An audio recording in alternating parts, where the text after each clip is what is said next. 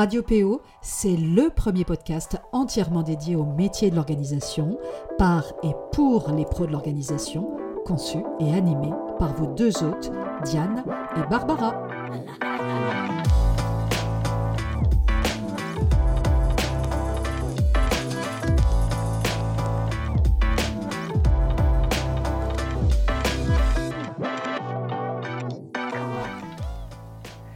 Je suis ravie de vous retrouver à mon tour ce vendredi.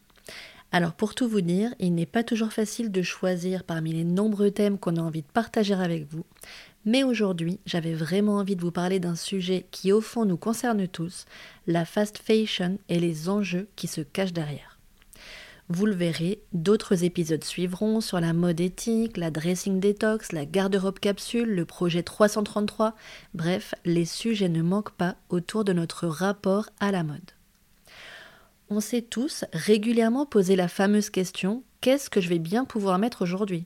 Ou demain, pour les plus organisés d'entre nous Nos vêtements, quoi qu'on en pense, sont en quelque sorte le reflet de nous-mêmes, de notre humeur parfois aussi, et incarnent celui ou celle qu'on a décidé d'être ou de paraître aux yeux des autres.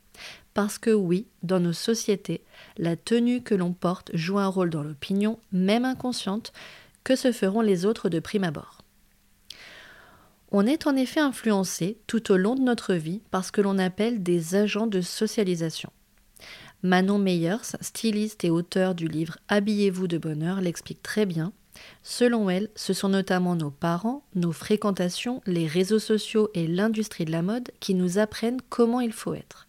Et comme expliqué dans un dossier consacré à la psychologie de la garde-robe dans le tout dernier Psychologie positive, toutes nos convictions sur les vêtements et les comportements qui les accompagnent sont un énorme prisme à travers lequel nous nous regardons nous et les autres et nous jugeons mutuellement.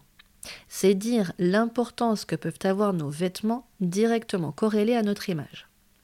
Alors, la fast fashion, justement, pour ceux qui ne connaîtraient pas encore, c'est tout simplement la mode rapide, la mode pas chère, la mode jetable et le renouvellement effréné des collections tout au long de l'année au détriment de l'environnement et des conditions de travail de millions d'ouvriers du textile. On peut même parler d'un véritable désastre tant sur le plan environnemental que sanitaire et social.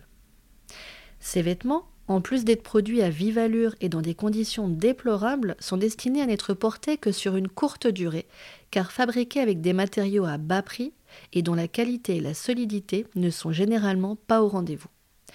Et c'est justement parce que les prix sont dérisoires à coup de soldes et promotions régulières que le consommateur en vient à perdre complètement la notion de valeur des produits et du travail nécessaire à la fabrication de ce qu'il achète.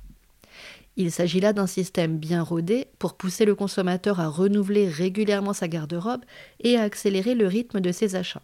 La publicité, le marketing et les messages promotionnels véhiculent et martèlent l'idée qu'acheter de nouveaux vêtements et en changer régulièrement serait synonyme de bonheur. Et ils insistent, telle une injonction et souvent un coup d'adjectifs plus valorisants les uns que les autres, que pour être ou paraître la meilleure version de soi, il faut suivre les tendances, acheter le dernier petit jean qui va mettre nos fesses en valeur, la robe iconique de l'été que toutes les femmes s'arrachent, le petit sac à main qui va rehausser notre look du jour, etc. Je vous ai déniché d'ailleurs à titre d'exemple quelques phrases issues de publicités dont je ne citerai pas les marques. Perchée, fonceuse, renversante à tomber ou encore fais-toi un look, feel good fashion, etc. Ceci étant dit, je ne pouvais pas parler des enjeux de la fast fashion sans aborder la question environnementale. Selon Erwan Autré, ingénieur à l'ADEME spécialiste des textiles, l'impact de la mode, et tenez-vous bien, est plus important que les vols internationaux et le trafic maritime réunis. Pour vous donner une idée, l'industrie de la mode émet à elle seule 2% des émissions de gaz à effet de serre au niveau mondial chaque année, et si nos habitudes de consommation ne changent pas, ce chiffre pourrait passer à 26% en 2050. Le textile serait par ailleurs le troisième secteur consommateur d'eau dans le monde après la culture du blé et du riz. Et enfin, 70% des fibres synthétiques proviennent du pétrole et relâchent dans les océans 500 000 tonnes de microfibres de plastique au lavage sans compter bien sûr la forte utilisation de pesticides, de produits chimiques ou encore la très importante exploitation de ressources non renouvelables. Des chiffres qui donnent le tournis et qui n'ont de cesse d'augmenter au fil des années.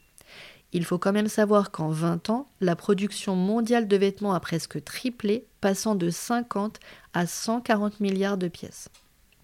À l'échelle d'un simple jean, dont le coton est généralement cultivé en Inde ou en Afrique, sera teint dans un autre pays, puis renvoyé en Asie pour la confection, avant d'être finalement vendu en France. Quant à sa fabrication, elle aura nécessité entre 7000 et 10 000 litres d'eau, soit l'équivalent de 285 douches. Et puis, certaines idées reçues sur la mode ont encore la vie dure, comme le fait que nos vêtements sont facilement recyclables pour en fabriquer de nouveaux. C'est faux dans la mesure où les procédés pour extraire du fil réutilisable sont très complexes et que seule une très faible partie des vêtements se recycle. On comprend donc que le recyclage ne peut pas être l'unique solution et qu'il serait préférable à grande échelle de consommer moins mais mieux, d'acheter en conscience et de faire bien sûr durer ses vêtements. Si vous avez envie d'en savoir un petit peu plus, je vous invite euh, à prendre connaissance du guide Idées pratiques numéro 3 sur la mode éthique dans nos dressings, publié par le site infodurable.fr, où vous retrouverez l'interview d'Erwan Autré de l'ADEME et de nombreux chiffres et informations. Il y aurait encore beaucoup à dire sur les nombreux enjeux, mais parlons maintenant du concept de slow fashion. Par opposition à la fast fashion, ce principe vise à contrer un modèle de production de masse et standardisé en mettant en avant la qualité des produits, la diversité et la responsabilité de ses acteurs. L'idée étant de tendre vers une fabrication de vêtements dans le respect de l'environnement, des travailleurs, hommes et femmes, mais aussi des animaux. La slow fashion, c'est une production moins intensive, en petite quantité ou en précommande, et c'est l'utilisation de matières les plus responsables possibles. En résumé, il s'agit tout simplement de privilégier la qualité à la quantité et de miser sur des matières à faible impact et qui bien sûr vont durer dans le temps.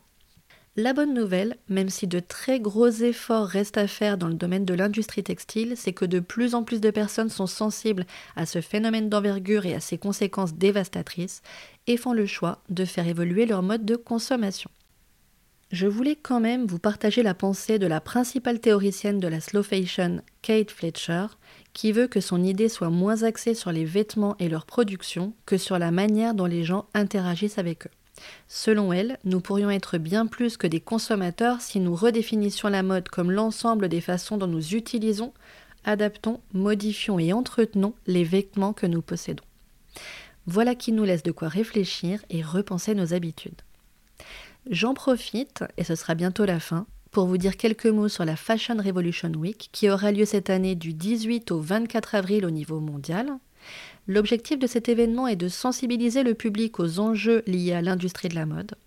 Pour la petite histoire, la date n'a pas été choisie au hasard, c'est à la suite de la catastrophe du Rana Plaza le 24 avril 2013 que deux femmes, Carrie Summers et Orsola De Castro, créent le mouvement Fashion Revolution. Depuis 2014, elles militent pour une mode plus responsable et organisent chaque année d'abord une journée, puis désormais une semaine, de sensibilisation pour promouvoir de meilleures habitudes de consommation dans ce secteur. La Fashion Revolution Week est désormais proposée dans 130 pays autour de la date anniversaire de la tragédie qui avait eu lieu au Bangladesh et qui a fait 1138 victimes et plus de 2000 blessés. Alors, le programme de cette année en France n'est pas encore disponible, mais ne serait-ce pas là une belle occasion de sensibiliser chacun à son échelle à ce phénomène? Je vous dis à très bientôt sur Radio PO.